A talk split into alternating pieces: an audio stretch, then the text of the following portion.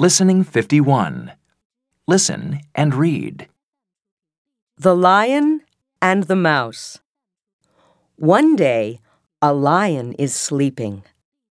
A mouse runs over the lion's nose, and the lion wakes up. The lion is angry. The mouse is scared. I'm very sorry, says the mouse. Don't eat me.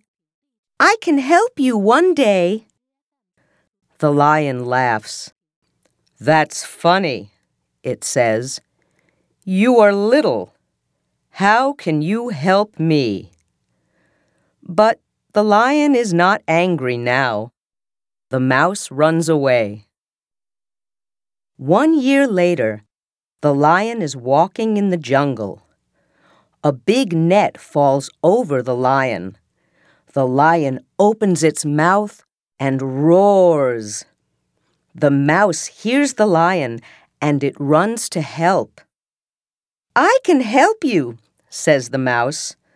The mouse chews the net and makes a big hole. The lion is free. Thank you, says the lion. You are little, but you are kind.